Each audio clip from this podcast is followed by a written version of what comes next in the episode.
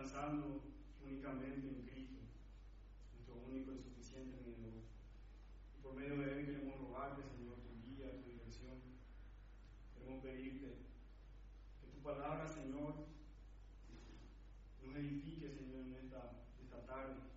Te ruego que me ayudes a predicar tu santa palabra, tal cual está escrita, Señor. Que yo mengue, Señor, pero que Cristo sea glorificado. Te rogamos, Padre, que, que nos des oído sensible a la voz de tu Espíritu Santo. Que oigamos, Señor, hoy tu voz. Te lo rogamos en el nombre de Jesús, nuestro Señor y Salvador. Amén. Vamos a abrir nuestras Biblias en el libro de Juan, el Evangelio según Juan, en el capítulo 7.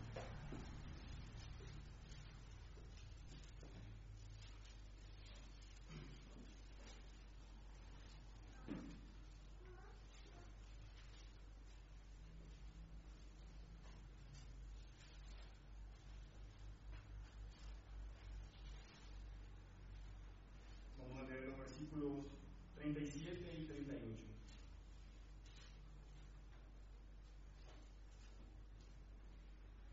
Dice así la palabra del Señor. En el último y gran día de la fiesta, Jesús se puso en pie y alzó la voz, diciendo, si alguno tiene sed, venga a mí y beba. El que cree en mí, como dice la Escritura, de su interior correrán ríos de agua viva. Amén. Dios bendiga su palabra.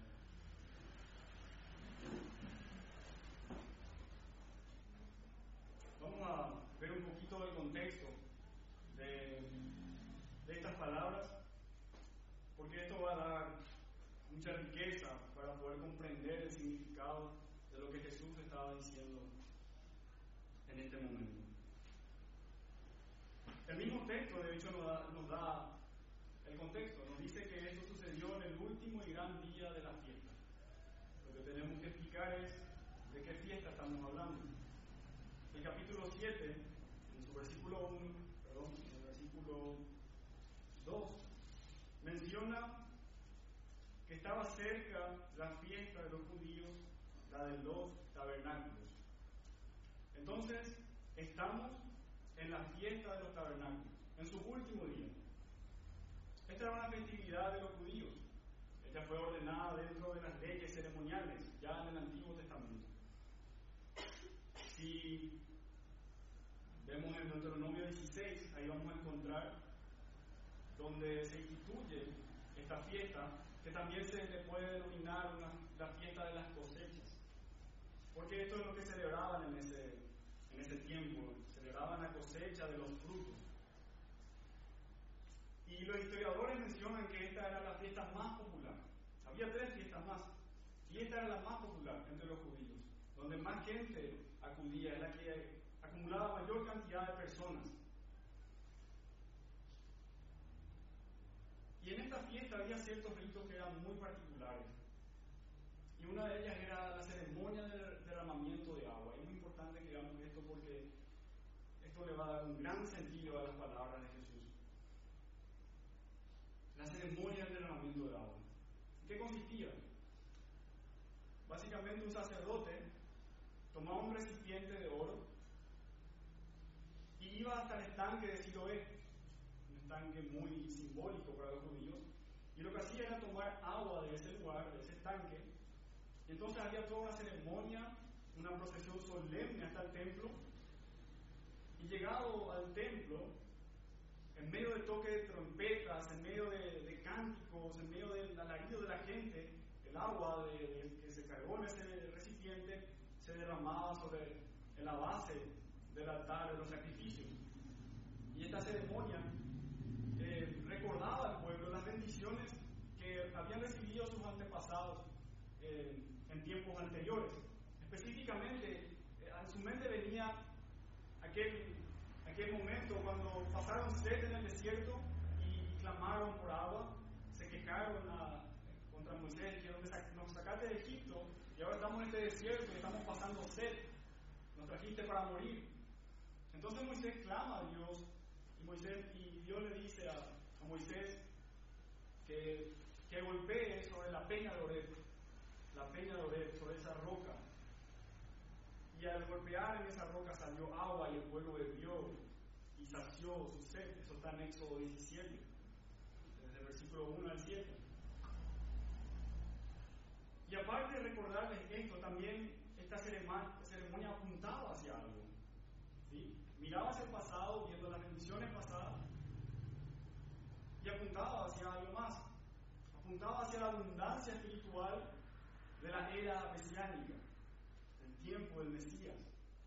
Ellos recitaban en ese tiempo el versículo está en Isaías, el capítulo 12, versículo 3, sacaréis con gozo aguas de las fuentes de salvación. Entonces ellos tenían la esperanza de, esa salvación futura en la era mesiánica, donde salían de, beberían de las aguas de la fuente de salvación. Y esta ceremonia se realizaba durante siete días. Y en los siete días se hacía la misma ceremonia. La misma ceremonia se realizaba en estos siete días de, los siete días de esta fiesta. Y en el último y gran día fue donde Jesús hizo esta declaración que hemos leído. Ese día en que, en que la gente presenciaba por última vez la ceremonia de derramamiento de agua. Por última vez yo veía esto. Y luego esperarían todo un año nuevamente para volver. Y ese día había regocijo. Se regocijaban en el ritual. De hecho, había una procesión más larga, se hacía un recorrido de siete veces se hacía el recorrido antes de derramar, de verter el agua en el altar. Los demás días se hacía solamente una vez. Entonces ellos estaban participando por última vez de esto y luego debían volver a sus casas. Debían volver a sus casas. Y todos nuevamente volvían, dejando eso, volvían con el alma sedienta. Participaron del, del ritual y quedó ahí. Y ahora hay que volver a casa. Y ese día ese día en que la gente se retiraba, tal vez incluso con las manos vacías, con el alma sedienta. Y ese día Jesús se levantó, se puso en pie y dijo, si alguno tiene sed, venga a mí y beba. El Señor Jesús conocía el corazón de las personas y él veía a esa, a esa multitud con una gran necesidad espiritual. Algunos tal vez ignoraban su propia necesidad, pero otros se sentían insatisfechos y buscaban algo más que todo ese ritual. Los fariseos estaban muy contentos de sus logros, de lo que habían hecho, de, la, manera en que llevaron a cabo la ceremonia, el ritual. Pero la multitud estaba vacía. Y Cristo tuvo compasión de esta gente. Y Él ofreció a ellos mostrándose como la peña de como la verdadera peña de de donde brotan aguas, de donde brotan aguas para salvación. Y Él les dijo, si alguno tiene sed, venga a mí y beba. Vemos el contexto, lo oportuno de las palabras de Jesús. Gente sedienta, dieron agua a verterse, pero agua que no les sacia. Y Jesús les muestra cuál es la verdadera fuente de vida él mismo. Es el único que puede decir, venid a mí. Los apóstoles, en la, en la historia, los grandes predicadores siempre dijeron, vean a Cristo. Vayan a Cristo, pero Jesús puede decir, vengan a mí, a mí. Entonces, entendiendo el contexto y lo oportuno de las palabras de Jesús, vamos a analizarlas en detalle. Y lo vamos a dividir en tres puntos. En primer lugar, vamos a ver una necesidad. si alguno tiene sed. En segundo lugar, vamos a ver la forma de saciarla, Cristo. Y en tercer lugar, vamos a ver una promesa, no tener sed jamás. Veamos entonces lo primero, la necesidad, la sed. Pensamos en sed física, vemos esto como una de las necesidades más básicas que tenemos los hombres. Y realmente es una de las sensaciones más terribles que podemos sentir. Beber líquido es un instinto natural, básico, que poseemos. Y realmente cuando tenemos sed, es una alarma del organismo de que falta agua. Estamos deshidratados, necesitamos hidratarnos. Cuerpo precisa agua. Y cuando sentimos sed, realmente queremos satisfacerla. No, no, no esperamos más, buscamos beber agua. Vamos donde está el agua, llenamos el vaso y bebemos. Tenemos sed, bebemos agua. Pero Jesús no está hablando de una sed física. No está hablando de una, de una sed física, sino de una sed espiritual. La sed física es terrible, ¿cuánto más va a ser la, la sed espiritual? Y si la sed física necesita ser saciada, ¿cuánto más debe ser saciada la sed espiritual?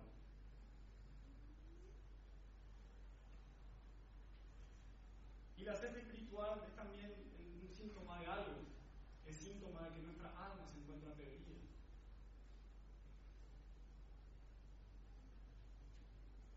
La sed espiritual es aquella que aparece cuando nuestra alma toma conocimiento de nuestra maldad. Cuando tomamos conocimiento de nuestro pecado. Cuando vemos que nuestro pecado crea una distancia entre nosotros y Dios. Una gran distancia, una inmensa distancia. Entonces vemos que por causa de nuestros pecados, nosotros merecemos ser castigados. Vemos la justicia de Dios vemos que realmente nuestros pecados nos condenan que merecemos, merecemos el sufrimiento que realmente no tiene comparación con la sed física. Y luego vemos que no podemos hacer nada.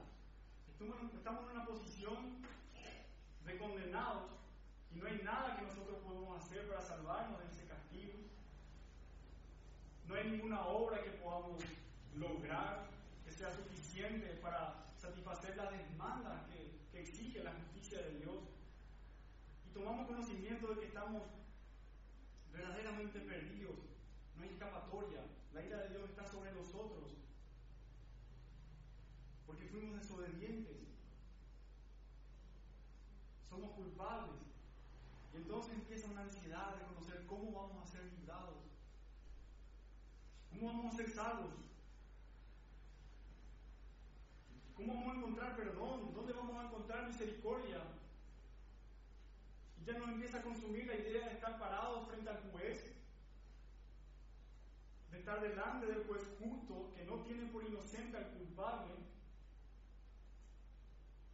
Hay sed de misericordia, hay sed de hallar, de hallar perdón, hay sed de encontrar paz con Dios. Queremos ser reconciliados. Esa es la sed espiritual. Esa es la sed espiritual. Ver la carga de nuestros pecados. Ver que merecemos el castigo y que no podemos hacer nada para salvarnos. Esa es la sed espiritual y Dios quiera que nuestras conciencias estén despiertas de esta manera, de que podamos ver el estado de nuestra alma y ver que realmente debemos encontrar algo que satisfaga esa sed. Y solamente una conciencia viva puede tomar conocimiento de esto. Solamente una conciencia que está despierta, que fue vivificada, puede, puede entender el estado de su alma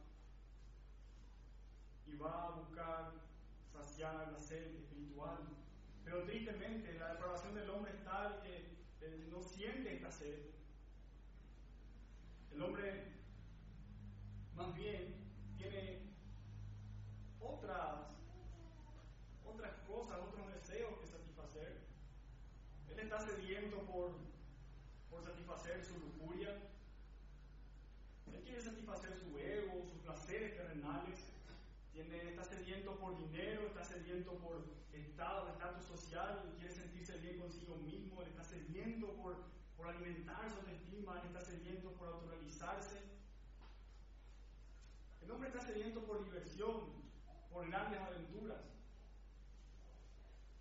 El hombre persigue vanidades, persigue ilusiones.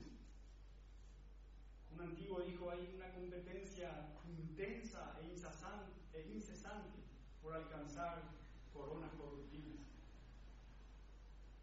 Es una carrera desenfrenada, la cual el hombre persigue, en la cual el hombre corre, buscando saciar todos sus deseos pecaminosos.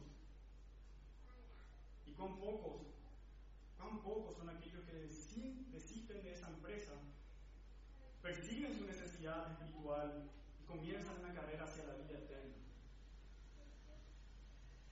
No es en vano que, el hombre, que la Biblia diga que el hombre se encuentra muerto en sus delitos y pecados,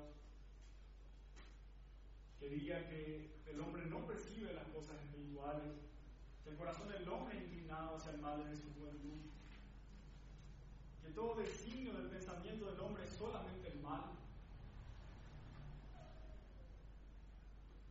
De tal manera que no hay hombre que, que sienta naturalmente esta sed. Porque está muerto. Un muerto no tiene sed. Y no hay señal realmente más dolorosa de un alma enferma que la ausencia total de la sed espiritual. Entonces vemos una necesidad, sed espiritual. Y quiere el Señor que lo que estamos aquí sintamos esta sed, estemos sensibles a Él. Porque Cristo vino a llamar a aquellos que tienen sed, si alguno tiene sed. Él vino a llamar a pecadores al arrepentimiento, no a los que se creen justos. Y el que tiene esta sed tiene que alegrarse porque quiere decir que hay vida. Los muertos no tienen sed, los vivos sí. Y lo más precioso en todo esto es que hay una forma de saciar esta sed. Y es nuestro segundo punto. Es lo que dice Cristo a continuación. Venga a mí y veo. Cristo. Cristo es la manera en que podemos saciar la sed espiritual, la sed del alma. Es el Hijo de Dios, Él es el Verbo encarnado, Él es la segunda persona de la Trinidad y es el que ha abierto la puerta a la salvación por medio de su sangre derramada. Él vivió una vida perfecta, se ofreció voluntariamente en la cruz del Calvario llevó todos nuestros pecados sobre sí y sufrió el castigo que nosotros merecíamos. Cristo no ha sido hecho por Dios, dice en 1 Corintios 1:30, sabiduría, justificación, santificación y redención. Cristo es aquella peña de de la que brotaron aguas en en la cual el pueblo bebió y cesación Cristo es la fuente de salvación de la que con gozo podemos nosotros sacar aguas. Cristo es el manantial abierto del que habló Zacarías en, el capítulo 13, en donde nosotros podemos encontrar purificación de nuestro pecado, podemos encontrar purificación de nuestra inmundicia. Cristo es el agua de vida que nos ofrece perdón, que nos ofrece reconciliación, que nos ofrece paz con Dios, consuelo, esperanza. Ahora, no hay nada más. Si es Cristo, si Él dijo, vengan a mí, si es Él el que puede saciar la sed espiritual, entonces no hay nada más que pueda hacer. No podemos engañarnos.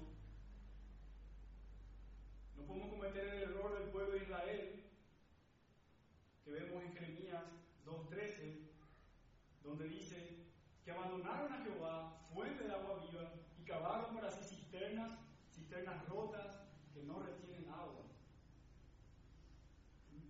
No otro nombre, solamente el nombre de Cristo puede salvarnos. Jamás vamos a saciar la sed espiritual con alguna otra cosa, con alguna otra invención del hombre. No hay psicología que pueda servir aquí. No hay psicólogo que pueda calmar la sed del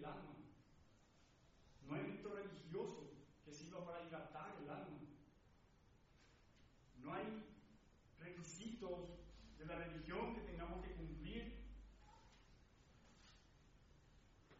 Así como hacían los judíos en su fiesta de los tabernáculos. Todo ese rito no saciaba la sed del alma. Siempre vamos a terminar retirándonos con nuestra alma insatisfecha buscamos cisternas rotas que no retienen agua. ¿Qué sentido tiene cargar agua en un balde con agujeros? Eso es lo que hace la religión. Ofrece un balde con agujeros, una ilusión. Pero en Cristo, en Cristo hay, ahí sí hay fuente de agua viva. Eso es Cristo, que sacia la. Beber de Cristo quiere decir creer en Él. Es una tarea que parece tan sencilla. Solo se nos pide venir a Cristo y beber de Él. Así como beber agua. Solamente juntar las dos manos y lo llevas a la boca, llevas a la boca el agua. Así de sencillo. Esa es la fe. Esa es la fe, no hace nada más. De hecho, no hace nada, solamente recibe. Solamente recibe el agua. No se requiere que hagamos nada más, sino solamente ir a Cristo y beber del agua. Creer en Él, depositar nuestra fe en Él. No dice, vengan, caben un pozo, tomen una vasija y procuren sacar agua del fondo. No, dice, vengan y beban. No dice, vengan, traiga su dinero, pague y lleve agua.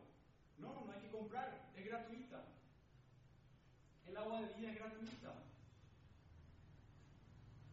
No hay ninguna obra, eso quiere decir que no hay ninguna obra que nosotros tengamos que hacer para contribuir en nuestra salvación, porque Cristo ya hizo todo, solamente debemos creer en su persona. Pero es una tarea imposible para el hombre, es Solamente Dios puede capacitarnos para esto. Solamente Dios puede poner en nosotros fe. En Efesios dice que la fe es un don de Dios. Jesús dijo, ninguno puede venir a mí si el Padre no le trae. Con cuánta dureza el hombre se niega a creer en Cristo. Uno le va a pedir que haga todos los ritos, que, cumpla cantidad de, religiosos, y lo va a hacer, que haga caridades. Con gusto lo va a hacer. Pero cuando le decís creer en Cristo, abandoná tu confianza, abandoná tu obra, tu confianza en vos mismo y vení a Cristo vacío, vení con, sin nada, solamente presentarte delante de Él y creer en Él. Y eso es locura, eso es locura. Y el Evangelio es locura para aquellos que se pierden. Entonces vemos que Cristo es el único que puede saciar nuestra sed espiritual.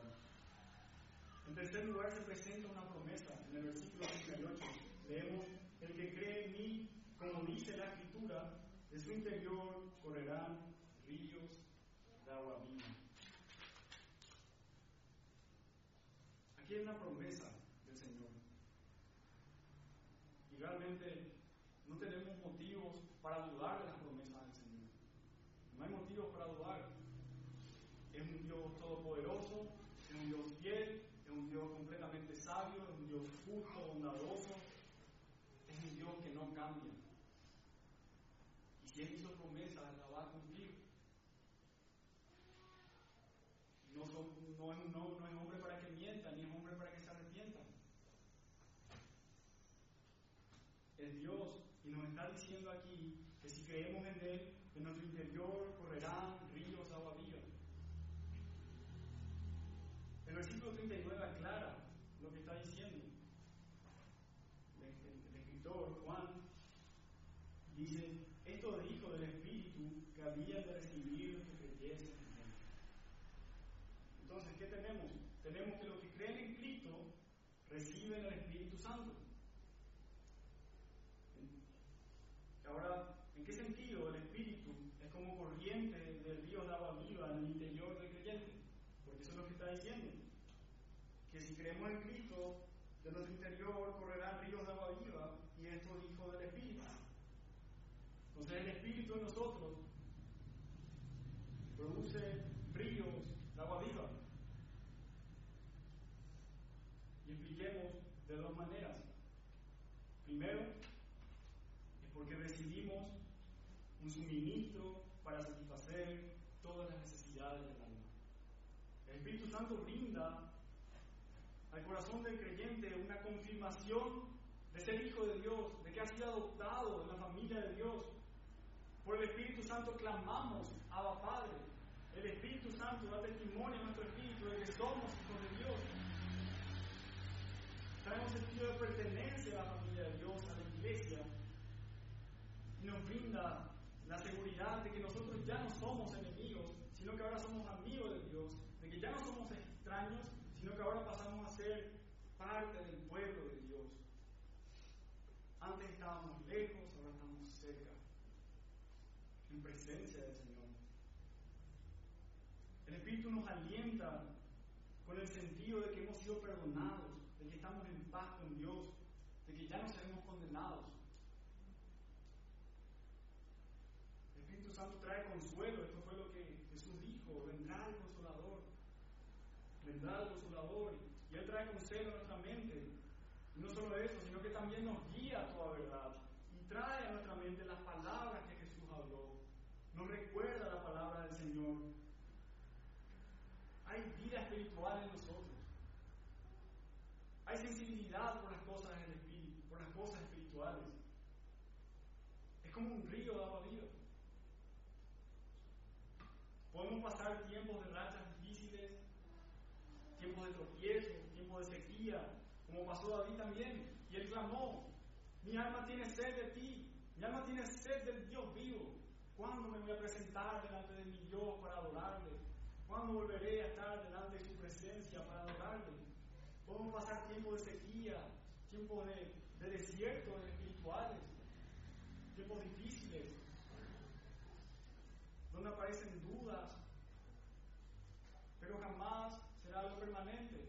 Así como David, cuando estaba en tiempo en donde se le consumían los huesos, dice que luego al declarar su, su pecado, al presentarse delante de Dios, al confesar sus pecados delante de Dios, fue reavivado y fue animado y encontró fuerzas nuevamente para la carrera espiritual, para el peregrinaje.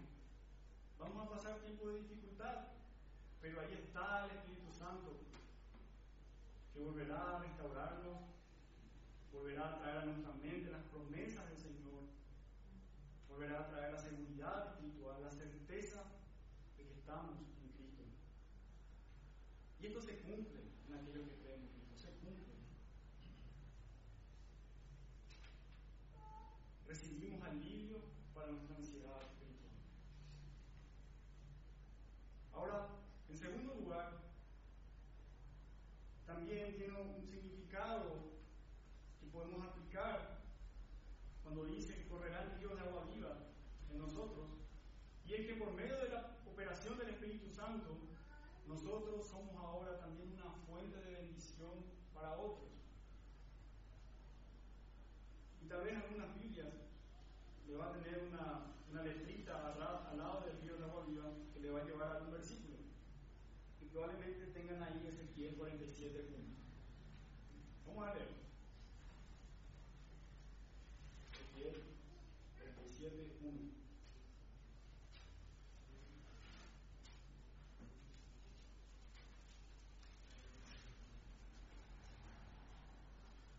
En una visión que tuvo el profeta Ezequiel, él dijo, me hizo, perdón, voy a, ya, un ratito más voy a pegar que encuentren y, y leo.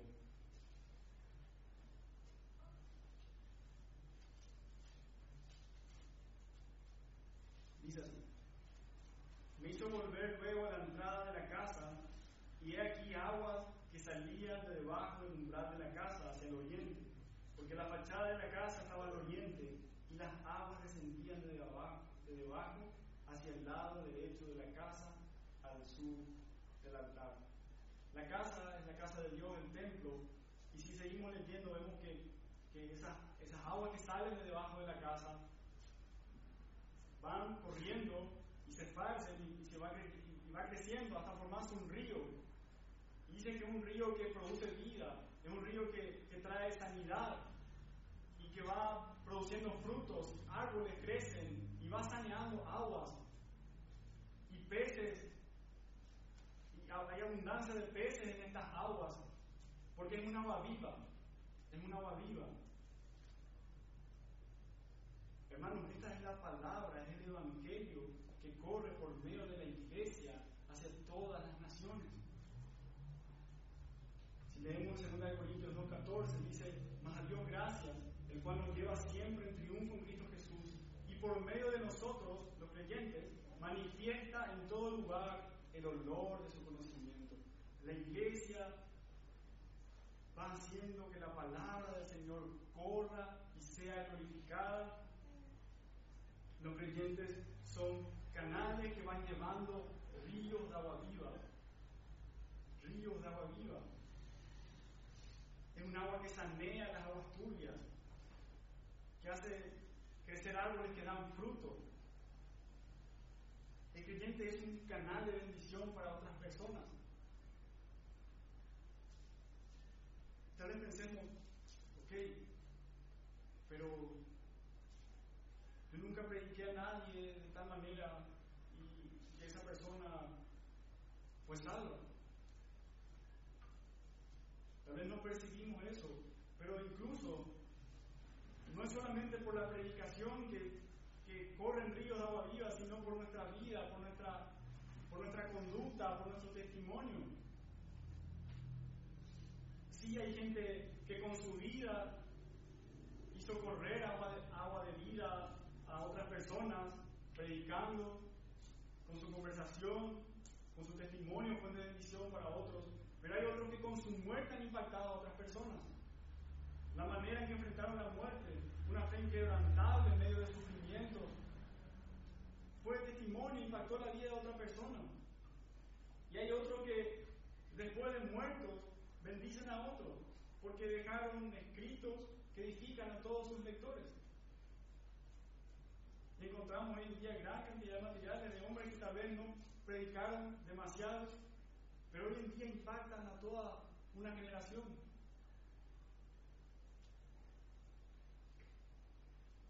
Y es porque del creyente corren ríos de agua viva para otras personas. Nunca debemos pensar que nuestra vida, la manera en cómo vivimos, no va a afectar a nadie, porque sí lo va a hacer nuestra conducta, esa vida cambiada por el Espíritu Santo, nuestra conversación, nuestra manera de hablar, nuestros intereses. Tal vez algún hombre puede conocer el agua de vida que va a saciar su ser espiritual a través nuestro. Y no lo va a hacer de otra manera, sino solamente por medio de la iglesia, porque es de la iglesia eh, es la que lleva ese, ese canal, ese río de agua viva, porque va llevando el Evangelio, va llevando un mensaje de salvación que hace crecer árboles y que producen frutos, es decir, genuinas conversiones.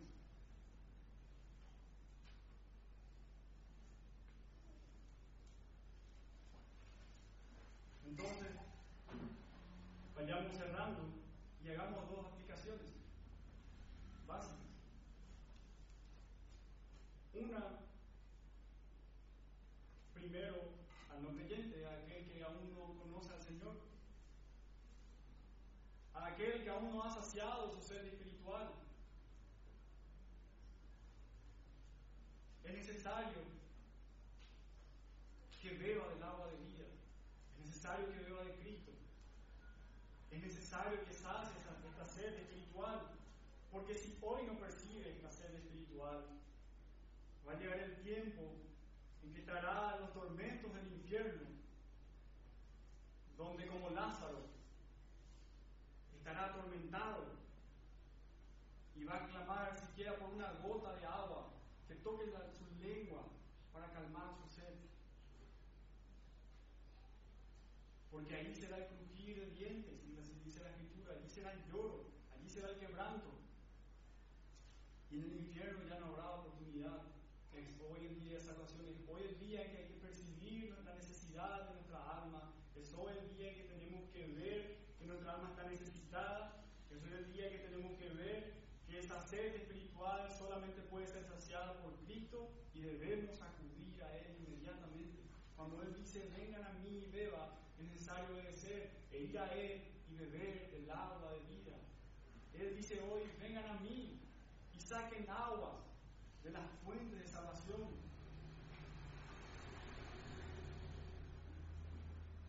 El que bebiere de Él no tendrá sed jamás. Esto le decía él a aquella mujer samaritana cuando sacaba pozos, de agua del, del pozo. Bebe del agua de vida, bebe de Cristo, cree en Cristo. Y su promesa es saciar tu sed espiritual de tal manera que en tu interior corran ríos de agua viva.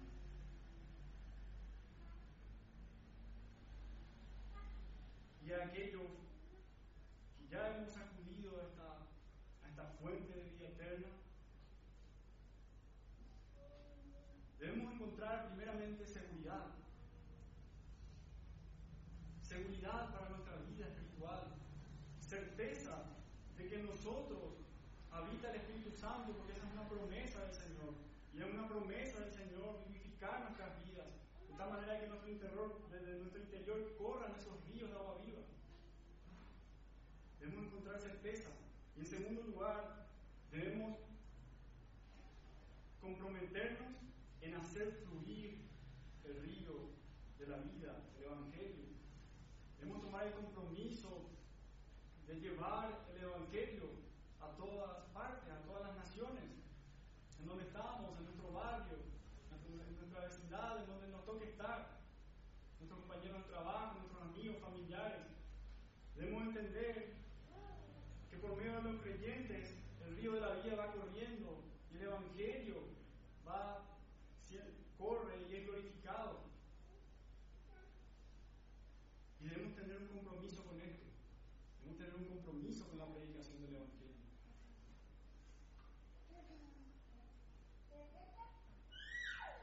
Debemos salir y tomar, ir de pesca, ir al, mar muerto, ir al mar donde están aquellos peces muertos, tomarlos y traerlos al río de la vida para que alcance salvación.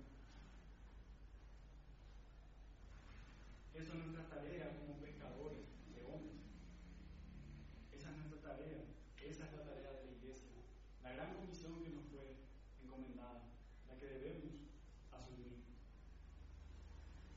Demos gracias al Señor porque nos ha provisto a Cristo, porque nos ha provisto una fuente de vida en la cual todos podemos beber para saciar esa sed espiritual que de ninguna otra manera puede ser saciada sino solamente por Cristo.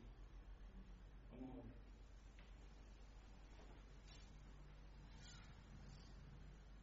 Padre nuestro, Dios, Dios Santo, gracias por tu bendita palabra. Gracias Señor por Cristo.